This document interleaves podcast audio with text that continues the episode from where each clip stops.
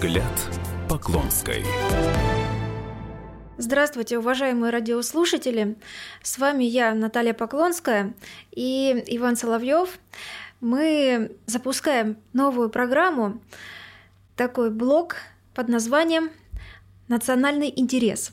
Будем обсуждать самые актуальные вопросы и, конечно же, такую программу начинаем в канун большого праздника Крещения Господнего.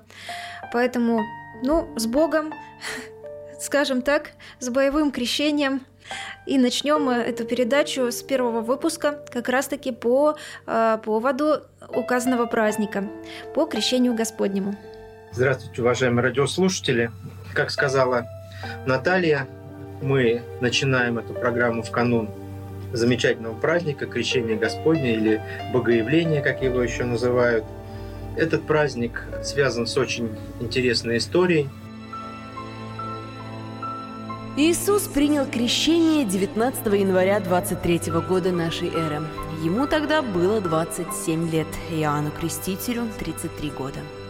Крещение проводилось на реке Иордан в присутствии огромной толпы народа. У Иисуса уже были ученики и последователи. В момент крещения неизвестно откуда появилась стая голубей. Около двух сотен птиц стали кружиться над собравшимися. А когда Иоанн произносил последние слова молитвы, заканчивая таинство, с небес раздался гром. Стояла ночь, звезды светили на небе, и ничто не предвещало ненастья. Птицы и гром среди ночи произвели на людей неизгладимое впечатление. Все поняли, что это Отец Небесный благословляет Иисуса на его нелегкий путь. И вот э, в канун этого светлого праздника я хотел бы Натальи Владимировны спросить, а удавалось ли э, ей самой окунаться в купель на этот праздник и какие воспоминания у нее связаны с этим замечательным днем? Конечно, крещение – это всегда купание. Это всегда окунание в воду, причем в такую морозную, холодную. Э, даже несмотря на то, что Крым солнечный регион, и там кажется всегда тепло, все равно зимой там прохладно. Был такой интересный случай. Иван Николаевич знает, потому что я рассказывала, я горжусь даже таким случаем. Он действительно добрый и праздничный. Всегда вспоминаю с теплом, несмотря на то, что очень холодно было. 19 января 2016 года мне удалось собрать всех сотрудников прокуратуры Республики Крым. Ну как всех? Всех желающих. В основном это сотрудники центрального аппарата. Такие крепкие молодые парни, девчата, и худенькие, и крепкие, в разных телосложений. Самое главное, что крепкие внутри, такие стойкие с железным характером. Ну и на крещение, конечно же, мы построили план окунания, собрались э, ночью, э, попросили нашего батюшку, э, отца Иоанна, который является настоятелем храма, и поехали на море окунаться. Конечно, нас сопровождали сотрудники МЧС, установили палатку, установили такую переносную печь, с соломой там все постелили, чтобы сильно не замерзали, чай, горячий, батюшка и ревущее, просто ревущее море. Это море, оно ну так ревело. Помимо ветра, Крыму очень часто ветра, а тем более, если это Сакский район Евпатория, это степные регионы, всегда ветра. Ну, 19 января, ночь, с 18 на 19, 12 часов ночи, мы, сотрудники прокуратуры, МЧС за нами смотрят, чтобы ничего не случилось. Э, стоим же на службе, батюшка освещает берег моря э, в Евпатории. Море ревет, просто плачет. Это оно специально отпугивало и выборку такое делало среди нас стойких.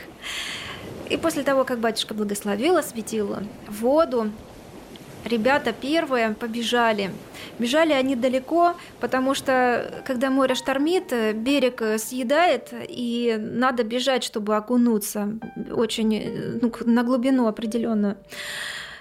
Ребята, некоторые девушки побежали, окунулись достойно. Ну, если честно, я не пошла, потому что потому что этот рев, этот рев и этот ветер, я просто э, в воспоминаниях э, того, что в прошлом, перед этим годом, в прошлом году я окуналась э, в, на Урале в прорубь, и знаете, просто сковывало дыхание, нельзя, нельзя выдохнуть и вдохнуть, я немножко испугалась. Но мои ребята, мои офицеры, мои прокуроры не оставили это просто так. С двумя баклажками выбежали из моря и принесли мне, и я потом обливалась этой водой морской крещенской. А всем желаю, конечно, вот нужно смотреть по внутреннему состоянию. Готовы вы окунуться в ледяную воду? Готовы вы как-то душевно, внутренне надо идти с верой, по благословению, конечно, и окунаться, но без фанатизма, чтобы не во вред. Э, потому что вся вода, она крещенская в эту ночь, вся вода святая. Можно взять э, воду из открытого источника и облиться дома. Можно выйти на улицу, это центральная Россия, вот в Москве какой снег сейчас пошел. Девушкам это надо делать, подсказываю, совет такой даю. Девушкам можно выходить на улицу и просто умываться белоснежным, блестящим, красивенным снегом. И это тоже хорошо, это тоже дает такую закалку, настроение, праздничное настроение. Главное, что в душе. А испытывать здоровье, ну, это уж сам выбирает человек для себя, можно или нет. И желательно, конечно, ну, обязательно получить благословение у батюшки на такое мероприятие, потому что ну, это действительно сильное мероприятие, чтобы окунуться в ледяную воду. Это очень здорово. Есть еще один момент, вот такая искренняя надежда от нас обоих, что в этот день верующие крымчане, севастопольцы, которые придут в храм на службу э, в Херсонесе или захотят совершить омовение, искупаться, они смогут беспрепятственно туда попасть, потому что на праздник Рождества, к сожалению, более ста верующих были не допущены. Да, и это очень кричащий такой факт. Его вообще не должно было бы быть в априори, но, к сожалению, это есть. По данному вопросу занимается мой коллега Руслан Исмаилович Бальбек, который уже несколько раз собирал круглый стол и совещание с приглашением всех заинтересованных лиц, э, уполномоченного по правам человека Севастополя, э, директора музея Херсонес, э, священнослужителей, представителей прихожан, а также представителей частного охранного агентства, в которое, собственно говоря, и не пропустили непонятно на каких основаниях и чем они руководствуются руководствовались верующих людей в такой святой праздник, в Рождество Христово, в святыню православную, в истоки православия, где вообще зародилось православие на Руси. Они не пустили людей в Херсонес. Но это дичайший э, случай. Кроме того, сейчас мало всего этого, они установили еще и тариф прохождения на территорию Херсонеса. Причем, кто не имеет регистрации севастопольской, бесплатно туда не пройдут. Вот крымчане, я крымчанка, с симферопольской пропиской я пройти бесплатно на территорию Херсонеса уже не могу.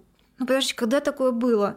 Просто ересь какая-то. Я считаю, что это недопустимо. С этим вопросом нужно разобраться. Именно поэтому я подготовила депутатский запрос на имя курирующего вице-премьера Российской Федерации – министру культуры Мединскому и генеральному прокурору Чайке Юрию Яковлевичу. Я знаю, все люди знают, видят всех этих людей в храмах, крестятся, молятся. Я думаю, что они православные набожные люди, разберутся, возьмут на личный контроль, потому что это вопиющие факты, этого допускать нельзя. Херсонес, он должен быть доступный для всех, для каждого православного человека.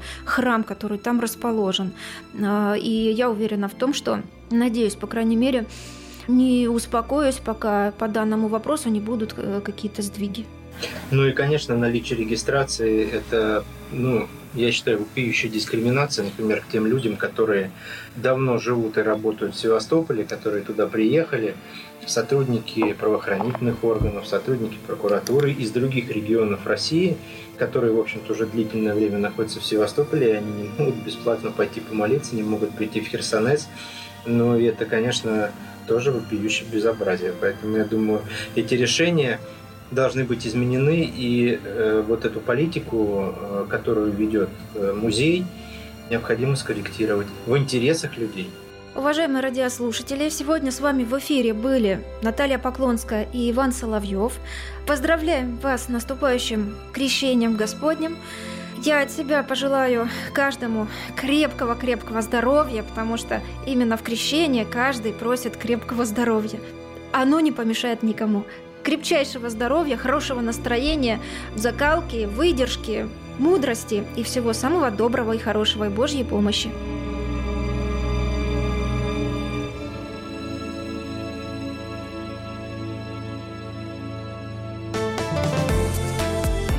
Взгляд Поклонской.